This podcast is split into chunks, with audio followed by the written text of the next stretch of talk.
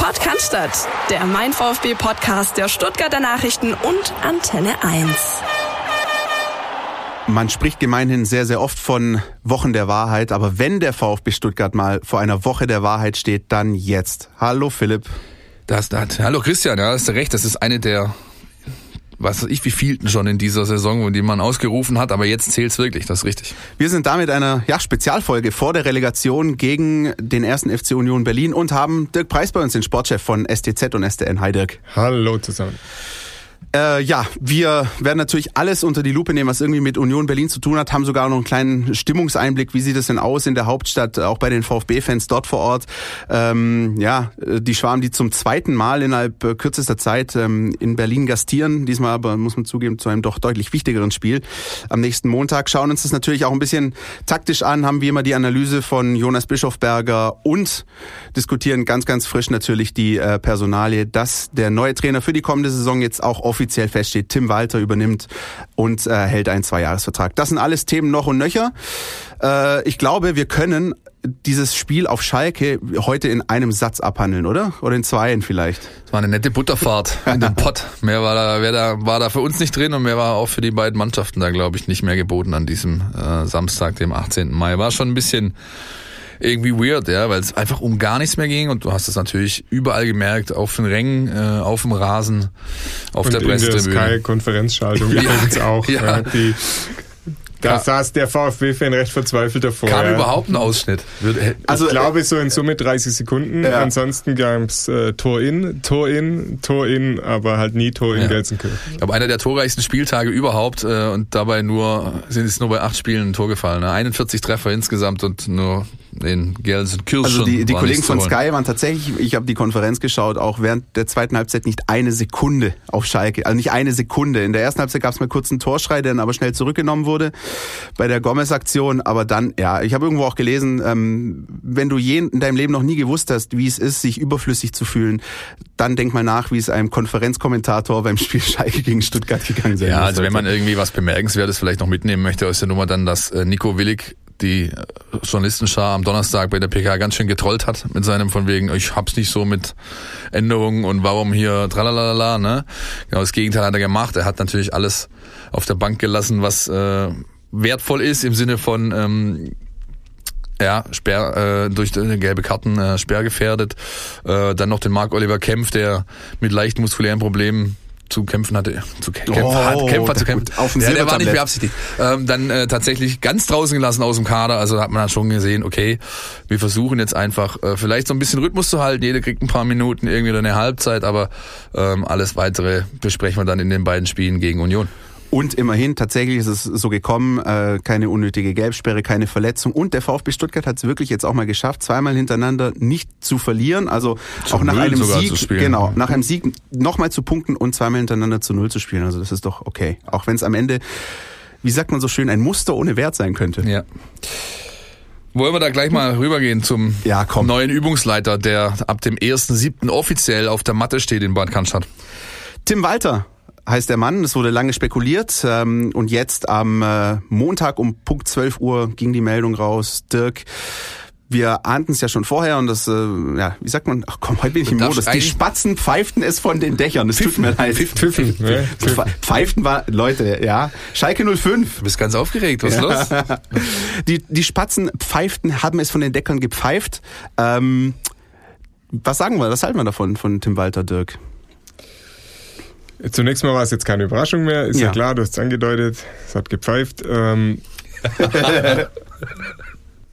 es ist äh, letzten Endes wieder eine mutige Entscheidung, sind wir ja vom Thomas Hitzelsberger durchaus gewöhnt schon in seiner kurzen Amtszeit. Ähm, auch, das, äh, auch diese Entscheidung halte ich für ein Stück weit für mutig. Man könnte wenn man jetzt sagt, sag mal, sich auf die negative Seite schlägt, könnte man sagen, ist ein Spiel mit dem Feuer so ein bisschen. Ja, ein Mann, der, also sag mal, erstmal der Zustand des Vereins und der Mannschaft, alles andere als stabil. Ähm, Und dann holst du einen Trainer dazu, der A, in der Bundesliga noch keine Erfahrung gesammelt hat, der B, ähm, für einen äh, Spielstil äh, steht, der viel Aktion erfordert, der viel Selbstvertrauen äh, erfordert, der ja der auf schnelle Spieler auch dann in der Rückwärtsbewegung basiert, die hat der aktuelle Kader so in Summe auch nicht äh, ausreichend zur Verfügung für diese äh, Spielidee. Und dann gibt's noch das äh, nicht ganz un ich will dem tatsächlich nicht zu viel Bedeutung beimessen, aber im Misserfolgsfall kommt es einfach hoch, die Tatsache, die Karlsruher Vergangenheit. Ähm, er ist ein, kommt einfach von da, war dort lange und wenn er noch den Rainer Ulrich äh, mitbringt, den Co-Trainer, das ist ein KSC-Urgestein, ich bin immer dagegen, dann sich von solchen Dingen leiten zu lassen, aber ich weiß ganz genau, dass es ausgepackt wird, wenn es nicht laufen wird. Deshalb gibt's da drei Punkte, die die Sache schon mutig und riskant machen. Es gibt aber auch Chancen ja, und die sind fast in den gleichen Punkten zu benennen, die, die wir jetzt da auch genannt haben. Philipp, ähm, welchen Eindruck hast du von Tim Walter gewinnt bisher?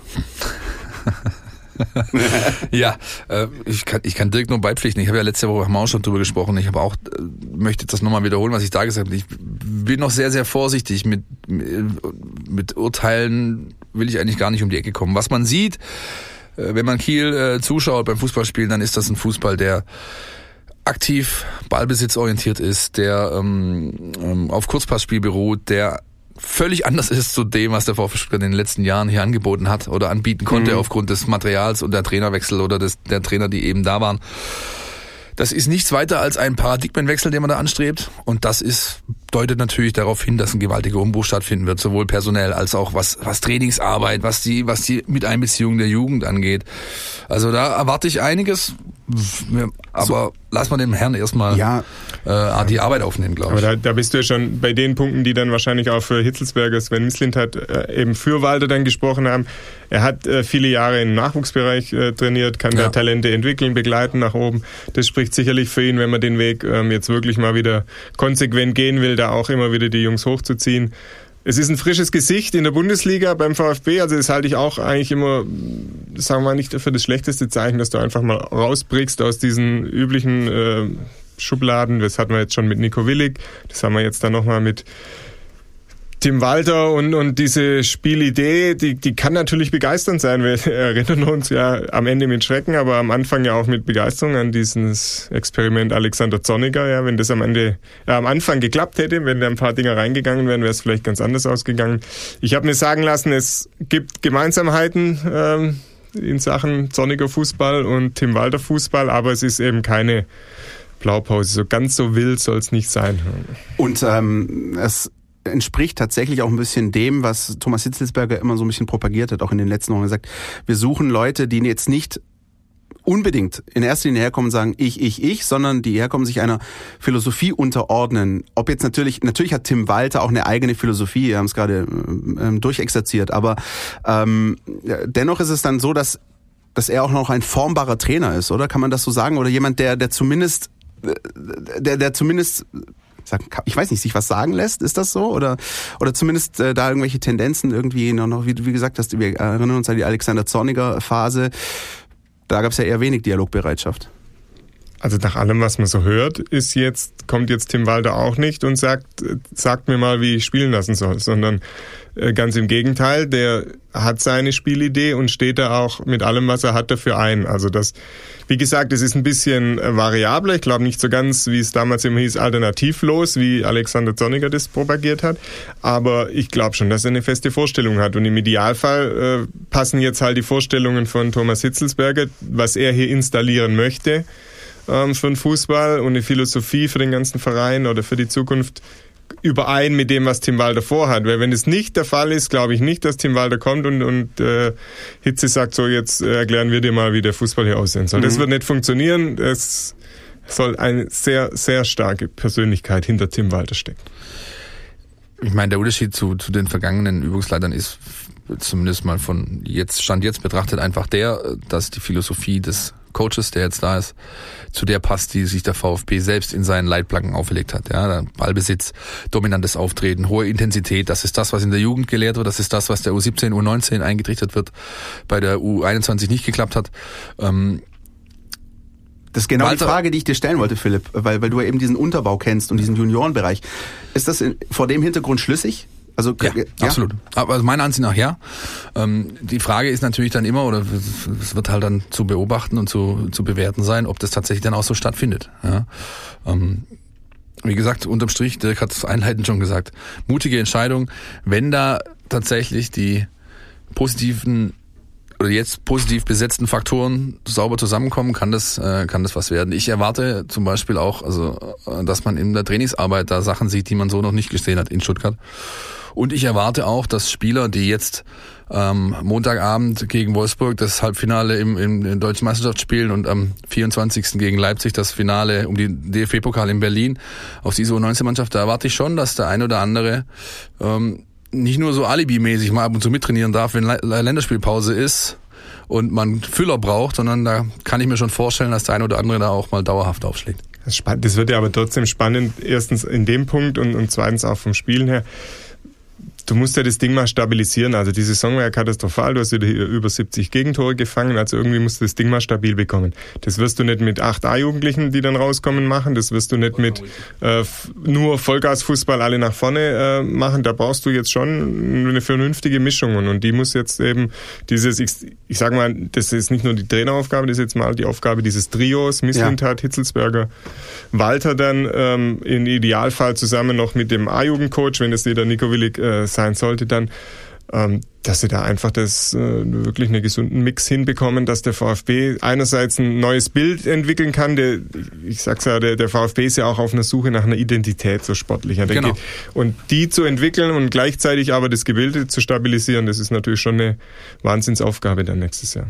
Ja, Identität und wie du Dirk auch schon oft äh, gesagt hast, auch Kontinuität natürlich. Also dieses Streben auch danach, wirklich mal in Ruhe zu arbeiten, äh, nicht nur ein Konzept äh, auf dem Papier zu haben, sondern tatsächlich auch zu leben, aufzubauen. Ich glaube, das ist die größte Herausforderung, die ja, ansteht. Ja, ist einfach, ist einfach Geduld gefragt. Etwas, was in dieser, ja. ein sehr rares Gut in dieser Branche.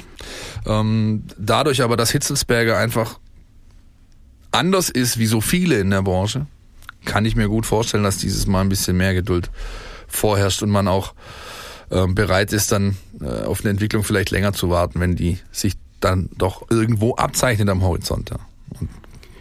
Frage ist natürlich, in welcher Spielklasse das dann alles vonstatten gehen wird. Soll ich jetzt schon einen Tipp abgeben oder erst? Naja. Nee, nee, nee, nee. Aber wir müssen das jetzt natürlich, äh, das äh, Thema natürlich in aller gebotenen Ausführlichkeit ähm, besprechen. Und deswegen stehen wir jetzt auch noch hier. Normalerweise hätten wir unsere Saisonabschlussfolge schon gemacht, hier Philipp, du und ich, aber es gibt ähm, ja noch das Thema, das alles überragende, natürlich die Relegation. Viele von euch, wir auch natürlich, äh, haben sich am Sonntag auch nochmal eine Konferenz reingezogen. In dem Fall war es die zweite Liga. Ähm, Dürfen, dürfen wir verraten, dass, dass Kollegen sich während der zweiten Halbzeit schon äh, in Berlin entsprechende Unterkünfte gesucht haben und noch leicht zittern mussten, als dann Union doch noch zum 2-2 ausgeglichen hat und das Ganze auf wackeligen Beinen stand?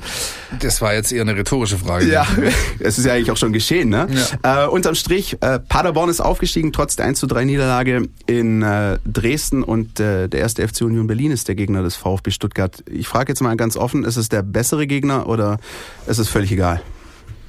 Besser, nicht besser gibt's glaube nicht in dem Fall. Es ist ein bisschen berechenbarer, schätze ich, was man einfach ein bisschen mehr weiß, auch ähm, für was der Club steht. Der Club hat auch ein bisschen was zu verlieren, also deutlich mehr als der SC Paderborn, weil die natürlich jetzt auch vor schon vor ein paar Jahren sagen, wir wollen irgendwann eben doch mal hoch und wenn du dann ganz nah dran bist, ist es eben doch eine Riesenenttäuschung, wenn du es am Ende doch nicht wieder schaffst. Also auch ein bisschen was zu verlieren, mehr als Paderborn. Hat man gestern, ja. glaube ich, schon ganz gut gesehen nach Abpfiff äh, in Bochum. Ähm, die waren mental tot, äh, die Unioner. Das hat ihnen richtig einen Schuss mitgegeben, fand ich. Also, also der Spielfilm, wie der Spieltag dann abgelaufen ist, lief Union nicht so rein. Also wenn nee, ich glaube, wenn also, die das Ding einfach locker 2-0 verloren hätten, dann hätten wäre es einfacher für sie gewesen, ja, als jetzt ja. noch mal so nah ranzukommen und dann quasi auf dem letzten Meter, ich weiß, weiß nicht, die hatten ja 90. plus 3 noch irgendwie eine Freistoßsituation da ganz vorne drin irgendwie. Also ähm, da haben auch die Aussagen der, der Unioner äh, Verantwortlichen und Spieler nach dem Spiel, die haben da schon eine eindeutige Sprache gesprochen. Die sind angeschossen, ganz ich ehrlich. Die hätten auch, glaube gut damit leben können, wenn Paderborn gewonnen hätte, sie gewonnen hätten, dann wären sie, wäre alles Status quo gewesen, wie erwartet, und sie wären mit einem Sieg aber in diese Relegation reingerutscht. So ist es wirklich, wie der Philipp sagt, also da musst du jetzt erstmal damit zurechtkommen. Ja. Ähm, ich würde sagen, wir hören direkt mal rein, was ihr so haltet von dem Gegner des VfB Stuttgart in der Relegation. Gute Idee. Außennetz. Alles, was euch im Netz beschäftigt. Ja, in der Kommentarspalte auf unserer Facebook-Seite, mein VfB, ähm, haben sich dann doch auch einige Darf gemeldet. ich kurz zwischenfragen? Ja? Bist du im Stadion am Donnerstag? Ja. Können wir dich noch abziehen, weil du scheinst äh, nervlich dem Ganzen nicht gewachsen zu sein. Leute, ich habe ja noch ein paar Tage, mich bis dahin zu Ja, beruhigen. da geht's dir nicht anders wie der Unionern. Hä? Na, und müssen wir doch ganz ehrlich sein, Relegation hatten wir alle noch nicht beim VfB, ne? Also von daher auch für uns tatsächlich alle Neuland. In der Kommentarspalte unserer Facebook-Seite Mein VfB haben wir euch gefragt, was haltet ihr von Union Berlin als Relegationsgegner? Und unter anderem äh, sagt Damian äh, Komasiak, Union ist ein guter Gegner. Wir packen, wir hätten beide gepackt, Paderborn oder Union. Mein Wunsch war Union und nun ist es auch offiziell. Paddy Ray sagt, ähm, gegen Union wäre unser kleiner Wadenbeißer Santi genau der Spielertyp, den wir brauchen könnten. Klammer auf, er ist ja dann im Rückspiel theoretisch wieder spielberechtigt, Klammer zu. Union kämpft in jedem Spiel bis zur letzten Sekunde, von daher ist es ein extrem harter Gegner. Hans Haselbach freut sich einfach und sagt Berlin, Berlin, wir fahren nach Berlin, ja, obwohl es da noch gar nicht so viele Karten für dieses Auswärtsspiel gibt. Ähm, und Rainer Wurz, finde ich, fasst das alles eigentlich ganz ordentlich zusammen. Er sagt, ähm, gewinnen wir in zwei Spielen nicht gegen Union, steigen wir zu 100 Prozent völlig verdient ab. Fertig. Und jemand, der das noch so ein bisschen äh, einordnet, ist Thomas Hillenbrand, der sagt, äh, Union Berlin darf man sicher nicht unterschätzen. Äh, sie haben nicht zufällig die wenigsten Spiele in der zweiten Liga verloren. Das stimmt nämlich. Sie sind so ein bisschen die Remis-Könige in der zweiten Liga gewesen. Aber bei allem schuldigen Respekt, wer sich gegen diese Mannschaft nicht durchsetzt, und deswegen geht das in die gleiche Richtung, hat in der Bundesliga nichts verloren. Geht ihr damit d'accord? Ja, vorsichtig optimistisch würde ich mal die Stimmung im, im Fanlager so umschreiben, Ja. oder? Ja. Es ist so ein bisschen auch diese Anspannung zu merken, aber unter dem Strich, das haben ja auch schon, hat ja auch schon Christian Gentner nach dem Wolfsburg-Spiel gesagt, ähm, in dieser Relegation sind wir Favorit, egal gegen wen es geht, das müssen wir uns bewusst sein.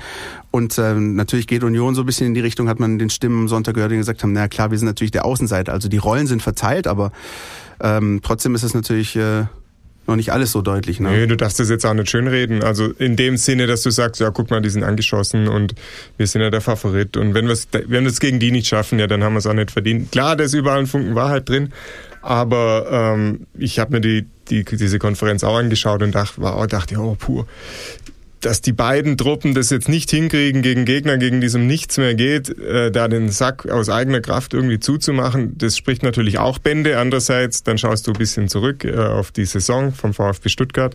Die hatten auch viele entscheidende Spiele, wo sie mal den Step nach oben hätten machen können. Haben es auch hin, nicht hinbekommen. Deshalb ähm, ist Vorsicht natürlich weiterhin absolut beste, oberste Ratgeber, der beste Ratgeber. Ich glaube, den größten Fehler, den du machen kannst, wäre tatsächlich äh, dich sozusagen in Sicherheit zu wiegen und Ja. also wir brauchen da nur äh, Standgas und dann fielen wir die schon weg. Ich bleib dabei, die Unioner sind psychisch angeknackst, ja, äh, haben da jetzt einfach Sonntag äh, die ganz, ganz große Chance wirklich auf, der, auf dem Tablett liegen äh, haben und haben es eben nicht geschafft. Aber am Donnerstag geht's da von, von vorne los. Ganz Oh, klar. Auch das stimmt. Ja, es geht bei von Null vorne los. und das und das ja, das ist einfach nun mal so, ja. Und man darf sich vor allem auch nicht in dieser Sicherheit wiegen, dass jetzt ähm, aus den zehn Relegationsduellen, seit die Wiedereinführung ähm, vollzogen wurde, meine ich, achtmal sich der Erstligist durchgesetzt hat, nur zweimal der Zweitligist. Das sind alles Sachen, die musst du alle ausblenden. Klar, du, du, du kannst und solltest diese Favoritenrolle annehmen ähm, und mit gesundem Selbstbewusstsein rangehen, aber wenn du jetzt, also wenn du in die Relegation reingehst und den Gegner unterschätzt oder die Situation oder irgendwas, dann bist du völlig falsch. Ich komme wieder zum Mix von vorhin. Äh, Du, du brauchst auch den hier. Ähm, Du darfst den Gegner natürlich auch nicht stark reden. Also, Ja. also über die Maßen stark reden. Du musst ihn so stark reden, dass du sagst, okay, wir unterschätzen hier nichts. Ja, wir gehen nicht davon aus, das wird schon irgendwie klappen und die Statistik und so weiter. Ja, sondern da kommt ein ernsthafter Gegner, ein richtig schwer zu bezwingender Gegner, aber der ist qualitativ einfach anders besetzt als der VfB Stuttgart. Und das muss eben auch rauskommen. Das muss dann rauskommen. Körpersprache, wenn die auf den Platz gehen am Donnerstag, dann die müssen nicht auf Teufel komm raus vorrennen und versuchen hier 4-0 vorzulegen, aber die müssen da mit breiter Brust und, und schon zeigen vom Beginn an. Und das war das, was ich so da in, in Berlin, sind wir wieder bei Berlin, bei Hertha vermisst habe, ja, wo du, dass du mal zeigst, hey, wir haben neuen Schwung, wir haben Mut und wir haben Selbstvertrauen getankt jetzt die letzten Spiele und das zeigen wir euch jetzt auch und für, und dann, dann sorgen wir dafür bisschen klare Verhältnisse, vielleicht nicht sofort im Ergebnis, aber eben von der Körpersprache. Jetzt waren wir gerade bei Stimmung in den sozialen Netzwerken. Ähm, ich habe mit Daniel Somfleet gesprochen. Das ist äh, einer von der Cannstatter Kurve Berlin, ja, im offiziellen Fanclub des VfB in der Landeshauptstadt. Und jetzt hören wir einfach mal rein, was der Daniel so fühlt in der großen, weiten Stadt da oben. So, ich habe den Daniel Somflet hier am Hörer, seines Zeichens äh, Mitglied von der Cannstatter Kurve äh, Berlin. Daniel, grüß dich, Servus. Hi. Magst du vielleicht mal ein paar äh, Sätze loswerden unseren Hörern gegenüber? Was äh, ist die Cannstatter Kurve Berlin? Was treibt ihr? Was treibst du da so in diesem ganzen Konstrukt? Na klar, sehr gerne. Die Cannstatter Kurve Berlin ist der äh, offizielle Fanclub vom VfB Stuttgart in Berlin, OFC. Äh, seit seit es uns gibt, seit äh, über zehn Jahren mittlerweile. Wir, wurden, wir haben uns gegründet äh, 2008 am 7.11. um 18.93 Uhr und ähm, halten quasi äh, die Brustringfahne in der Hauptstadt hoch und sind Anlaufstelle für alle VfB-Fans in der Hauptstadt, für alle VfB-Fans außenrum und welche, die uns auch einfach bloß hier im mehr oder weniger schönen Berlin besuchen wollen. Also sowas wie die, wenn man so möchte, die ständige Landesvertretung. Ne? Im Prinzip ja, ja. Schöner Kurvenquerschnitt auch. Also wir haben so vom von den äh, äh, richtig alten, äh, die schon alles miterlebt haben, bis zu äh, ganz jungen, äh, die noch über ihre äh, quasi aus aus Baden-Württemberg ausgewanderten Väter sozialisiert wurden und frisch 18 sind eigentlich alles dabei. Das klingt gut. Ich weiß auch, dass ihr äh, sogar eine eigene Kneipe unterhaltet, quasi über das Vereinskonstrukt, das ihr euch gegeben habt, das Rössle in Neukölln. Korrekt. Seit 2010 tatsächlich haben wir unser eigenes Vereinsheim mit allem, was das Schwabenherz begehrt. Stuttgarter Bier, äh, alle VfB-Spiele auf Leinwand. Ähm, ich meine, viele werden es kennen. Wir haben ja äh, regelmäßig auch Besuch aus der Heimat. Ähm, ja, und äh, wir äh, sind natürlich jetzt gespannt auf, auf was, auf alles, was so äh, uns in den nächsten Tagen erwartet. Könnte ja durchaus sein, dass auch in der Kneipe wieder etwas voller wird. Äh, nächste Woche. Ich glaube, das ist zu erwarten, wenn man äh, von einem äh, Kartenkontingent, das Union rausgibt, von 2000 aus, äh, ausgeht oder ausgehen kann. Ich glaube, da wird eure, äh, ja, eure kleine, feine Kneipe eine ordentliche Anlaufstelle werden. Habt ihr denn den Getränkehändler eures Vertrauens schon informiert, dass da was auf ihn zukommt, oder? Der Getränkehändler ist natürlich bereits informiert. Äh, es wurden auch fleißig neue Thekenpläne geschrieben. Ähm, natürlich gehen auch einige von uns ins Stadion, ganz klar. Äh, äh fahren sowohl am Donnerstag nach Stuttgart als auch äh, am ähm, Montag dann äh, hier in Berlin. Wir haben relativ viele Karten gekriegt was uns natürlich freut, aber lange nicht so viele, wie wir hätten haben wollen. Jetzt haben wir uns ja vor ein paar Tagen schon mal in Berlin getroffen, anlässlich des äh, Twitter-Stammtisches, dem TP Bär, und da haben wir schon ein bisschen so gequatscht. Und ja, wer wird's denn jetzt? Wer wird's denn jetzt? Jetzt ist seit gestern äh, klar, dass es Union wird. Du hast damals schon so ein bisschen durchklingen lassen, oh, die werden mir eigentlich gar nicht recht. Klär uns mal so ein bisschen ja, auf. Du, äh, ja, die, die Stimmung hier ist zwiegespalten, sage ich mal. Ähm, ich glaube, am Ende haben die meisten von uns äh, schon eher Paderborn äh, äh, als, als, als Gegner favorisiert. Das hat mehrere Gründe. Ich meine, natürlich freuen wir uns, dass wir jetzt nicht weit reisen müssen zum Auswärtsspiel, aber ähm, jetzt äh, haben, haben wir es ja quasi selber in der Hand. Äh, spielen wir nächste Saison gegen einen Berliner Verein oder gar keinen? Zwei wäre natürlich schöner gewesen, so rein aus äh, Planungssicht. Äh, und dann kommt noch dazu, dass wir uns jetzt nicht unbedingt das Verhältnis mit Union verderben wollen. Ich würde jetzt nicht irgendwie sagen, dass da sowas wie ein Verhältnis überhaupt existiert, aber genau das ist es eigentlich, was uns freut. Also mit der Hertha und äh, der, äh, der Fanfreundschaft im KSC ist es natürlich immer so eine schwierige Geschichte hier in der Hauptstadt. Ja. Mit Union ist das Verhältnis weitestgehend neutral. Also äh, in der zweiten Ligasaison das Auswärtsspiel dort war ja eher von äh, freundliche Atmosphäre und neugierige Atmosphäre geprägt.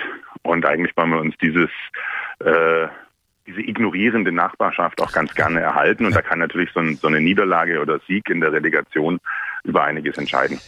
Aber hast du denn tatsächlich äh, ernsthafte Befürchtungen diesbezüglich? Denn ich meine, also die Unioner gelten ja im, zumindest aus, aus meiner Fernperspektive jetzt als ein Völkchen, das durchaus nett und aufgeschlossen mit äh, äh jeglicher Art von Gegner umgeht, wenn man vielleicht von ein, das, zwei Ausnahmen absieht. Das ist ja äh, sicherlich äh, für die für die Allgemeinheit gilt das komplett, aber die zwei Ausnahmen, die zwei drei Ausnahmen, die es dann am Ende sind, die reißen es raus. Ja? Äh, in, äh, in, in Berlin eine, so, so, eine, so eine Fankneipe und so eine Anlaufstelle zu betreiben, das sehen halt einfach nicht alle gern. Und ähm, wir sind eigentlich immer ganz froh, wenn wir da an manchen Stellen noch unterm Radar sind. Und ähm, ich habe jetzt nicht die, die riesen die riesen Angst davor. Mich würde es einfach nur mich jetzt einfach nur gefreut, wenn wir äh, den direkten Aufstieg von Union erlebt hätten und wir am Ende gegen Paderborn äh, in die Relegation gemusst hätten. Ähm, ich erinnere mich noch ganz gut an das Aufeinandertreffen in Berlin äh, zu Zweitliga-Zeiten. Da habt ihr euch was Besonderes einfallen lassen. Ihr habt nämlich ein, quasi einen, einen Spreedampfer gekapert, wenn man so möchte, natürlich gemietet, ja, und hat, hat da, dann ist man gemeinsam äh, von Mitte irgendwie über die übers Wasser nach Köpenick rausgeschippert. Ähm, jetzt ist natürlich die Vorbereitungszeit bis nächste Woche Montag kürzer. Habt ihr euch vielleicht trotzdem was einfallen lassen, John? Oder kannst du was verraten, ob da irgendwas in petto ist für, also wir, für die Fans? Wir werden, kein, wir werden keine äh, äh, so große Aktion machen. Ja, da reicht einfach die Zeit nicht dafür. Ähm, wir werden entgegen unserer sonstigen Praxis äh, allerdings eben den Laden aufsperren auch schon etwas früher wahrscheinlich. Und äh, für potenziell mit angereiste Fans, die noch versuchen, vor Ort eine Karte zu kriegen und es dann doch nicht schaffen, äh, haben wir natürlich die Tür offen und, und freuen uns auch drauf, wenn, wenn wir natürlich wieder ordentlich besucht werden. Ansonsten ähm, ist es ist die Stimmung eher so, dass wir dass wir darauf hoffen, dass diese Saison jetzt endlich mal ein Ende findet und äh, auch die die große Organisationslust jetzt doch etwas ähm, etwas kleiner ist als vielleicht noch vor ein paar Monaten. Wenn wir jetzt nochmal zum Abschluss so ein bisschen das äh, versuchen, aufs klar Sportliche runterzubrechen. Ich meine, du hast mit Sicherheit kaum ein VfB-Spiel die Saison verpasst und hast auch einige von Union gesehen. Ähm, was denkst du denn, wie sich das sportlich äh, gestalten wird, die nächsten zwei Duelle da? Boah, boah. Also, jetzt mal so ganz persönlich, eigentlich haben wir es nicht verdient, äh, diese, diese Spiele zu gewinnen und in der Liga zu bleiben. Also nach so einer Saison eigentlich müsste man direkt runtergehen. Jetzt ist diese Relegation da. Ähm, auch bei Union sah es jetzt in den, in den letzten Spielen nicht unbedingt so aus, als würden sie wirklich in die erste Liga wollen. Wobei man das ja von der gesamten Spitze in, in, in der zweiten Liga äh, fast so sehen konnte. Boah, ich, ich kann mir vorstellen, dass es vor allem beim, beim Auswärtsspiel, also beim, beim Rückspiel, richtig schwer wird die Kulisse in der alten Försterei ist schon richtig krass, vor allem wenn es da um was geht. Abschließend ein Tipp bitte. Wer setzt sich durch? Ah, wir müssen uns schon durchsetzen. hätte mich jetzt auch schwer gewundert, hätte ich da jetzt was anderes gehört. Super, Daniel. Ich danke dir für die für die Einblicke aus Berlin, für äh, ja das äh, den kleinen Ausblick auch auf die kommenden beiden Spiele und euer quasi letztes Heimspiel, das am kommenden Montag ansteht. Super, ich danke dir auch für das Gespräch und hoffe natürlich, dass das nicht unser letztes Heimspiel war. Und dann sehen wir uns äh, spätestens am Montag im Stadion. Alles klar. Ciao. Ja, also auch da kann man schon hören, äh, Enttäuschung natürlich über die Saison, wie es gelaufen ist. Ja, er sagt, wir müssen eigentlich absteigen äh, mit mit so einer Performance. Andererseits ist natürlich auch der Kampfgeist geweckt. Jetzt hast du diese zwei Entscheidungsspiele, jetzt willst du es natürlich auch packen und äh, ähm, ja, was ich noch ganz spannend finde in diesem Kontext, so äh, die letzten Jahre hat man sich ja oft, äh, hat sich ja ganz Deutschland immer so das Maul verrissen, auf Deutsch gesagt, äh, über den HSV oder den Wolf oder die Wolfsburger, die da hinten drin waren, immer der an der Relegation teilnehmende Bundesligist war so immer so der Buhmann der Nation. Das hat der VfB Stuttgart erstmals diese Rolle inne, ja, weil natürlich glaube ich, dass die nächsten zwei Spiele da, dass, dass also der neutrale Zuschauer, ja. der, der hat ja eher die Tendenz im Underdog so ein bisschen den Daumen zu drücken. Ich glaube, da müssen wir uns gar nichts vormachen. Also äh, der neutrale Fußballfan in Deutschland wird eher Union Berlin die Daumen drücken, oder? Da wird es wenige geben, die, die sonst mit dem VfB halten, aber jo ja. Mai, also dann gehört halt dazu. Ja, die Schwaben in der Landeshauptstadt, die kennen das ja, ne? Prenzlberg gegen alle und dann, ähm, ja, schauen wir mal.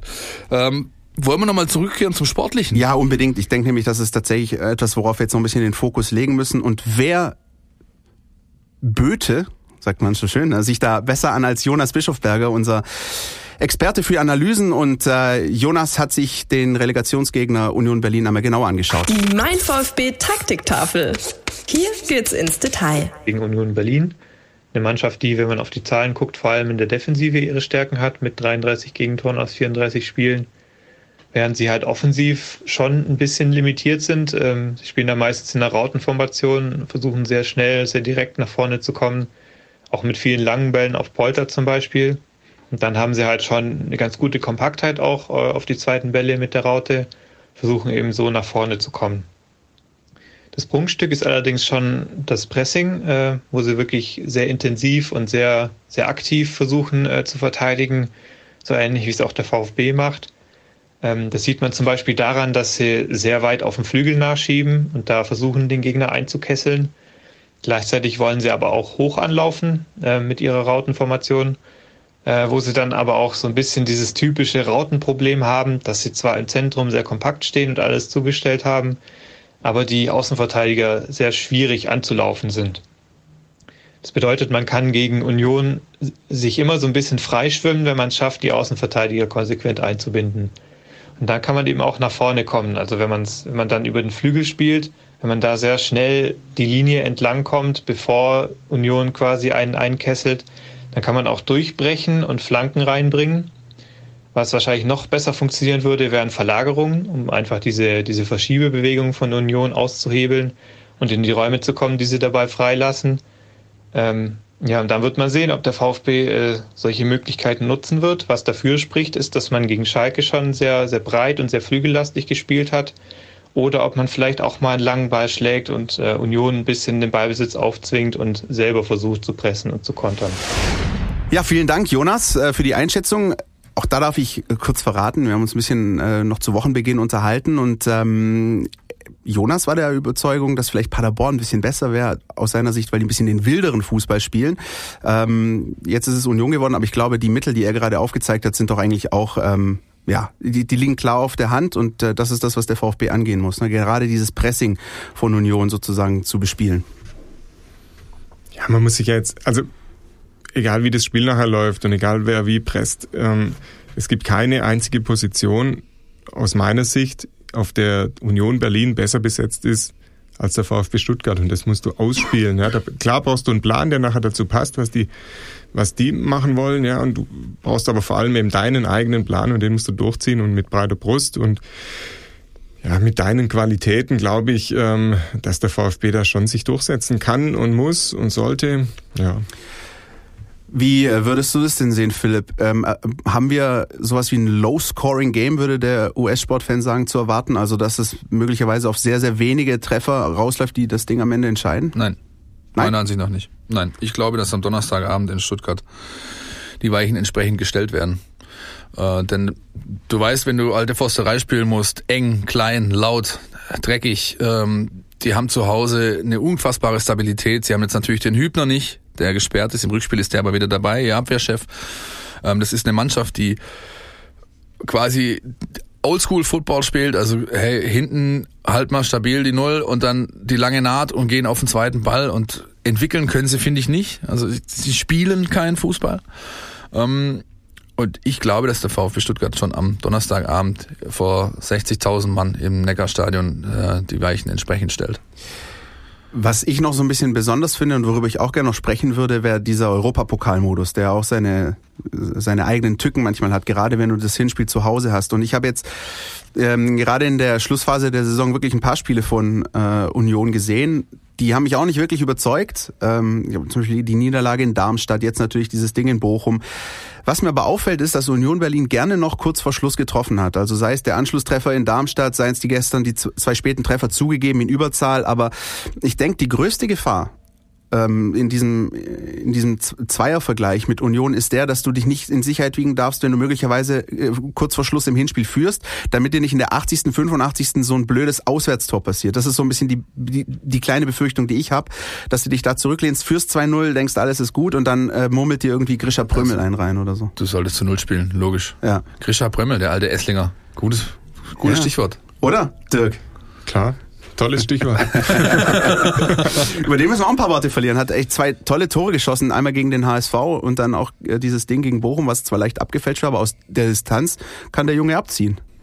Ja, ich meine, der ist ein Junioren-Nachwuchs, äh, Junioren-Nachwuchsländerspieler. Äh, der ist Nationalspieler, äh, hat, war äh, bei den Olympischen Spielen ja 2016 in Rio oder in Brasilien mit dabei, hat dann die Silbermedaille mit dem deutschen Team dort gemacht, haben sie im Elfmeterschießen erst gegen Brasilien verloren. Also das ist äh, ein guter junger Mann. Ja, also der, der kann schon was. Der ist den Weg jetzt in die zweite Liga gegangen, kommt aus Esslingen, glaubt TSV RSK Esslingen, äh, erste Station. Dann, Sulzkries.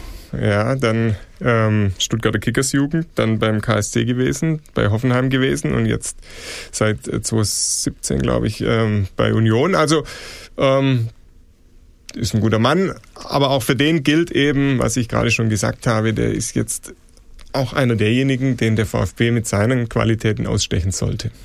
Gilt das dann auch für die, ähm, für die Rubrik Stürmer? Also Stichwort Polter, Anderson, Philipp? Ja, würde ich schon so sagen. Also VfB hat da mehr äh, Variantenreichtum im Kader, hat, äh, hat mehr Qualität im, im Kader.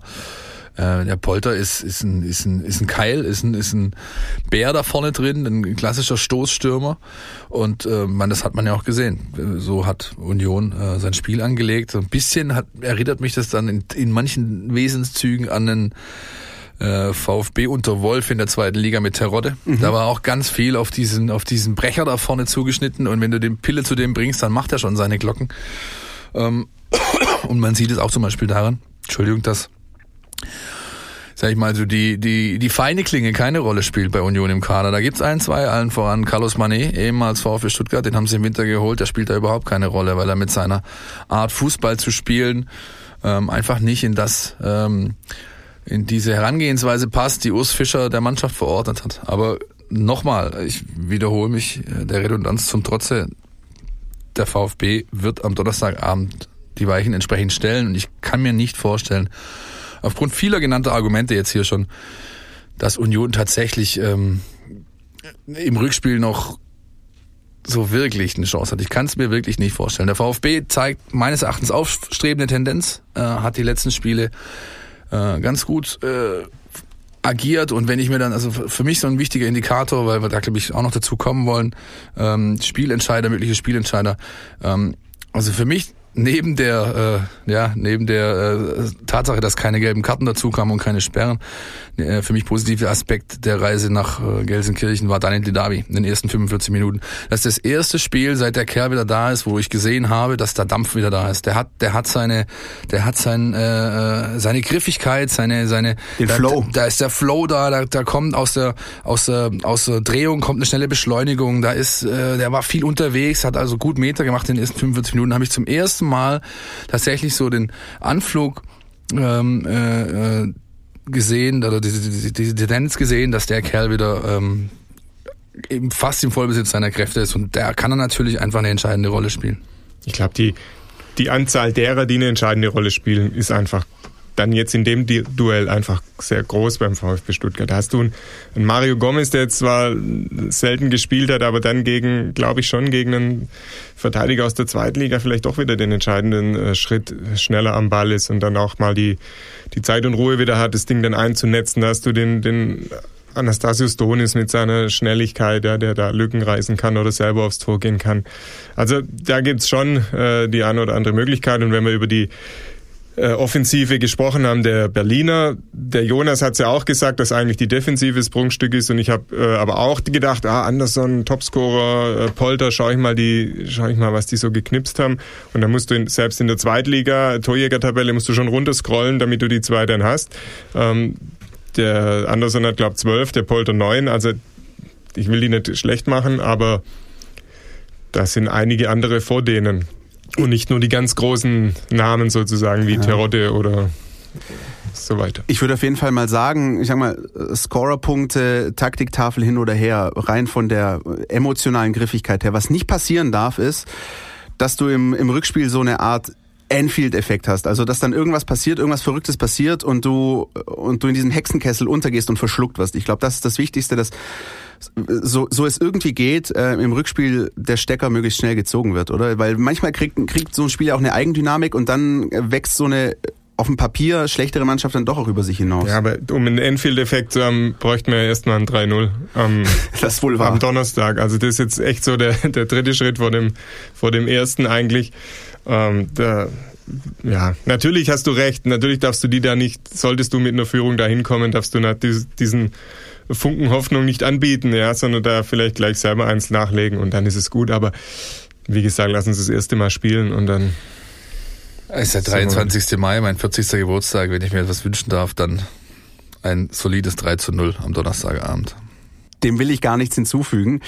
Ähm, nur natürlich den Hinweis, dass ähm, wir nachdem wir jetzt sozusagen äh, die Relegation äh, im Vorfeld betrachtet haben, uns dann danach wieder melden. Und, und ich hoffe einfach, ähm, dass wir, Philipp, du und ich, dann einfach zu unserer Abschlussfolge nochmal dastehen und der VfB Stuttgart dann weiterhin äh, Erstligist ist. Ne?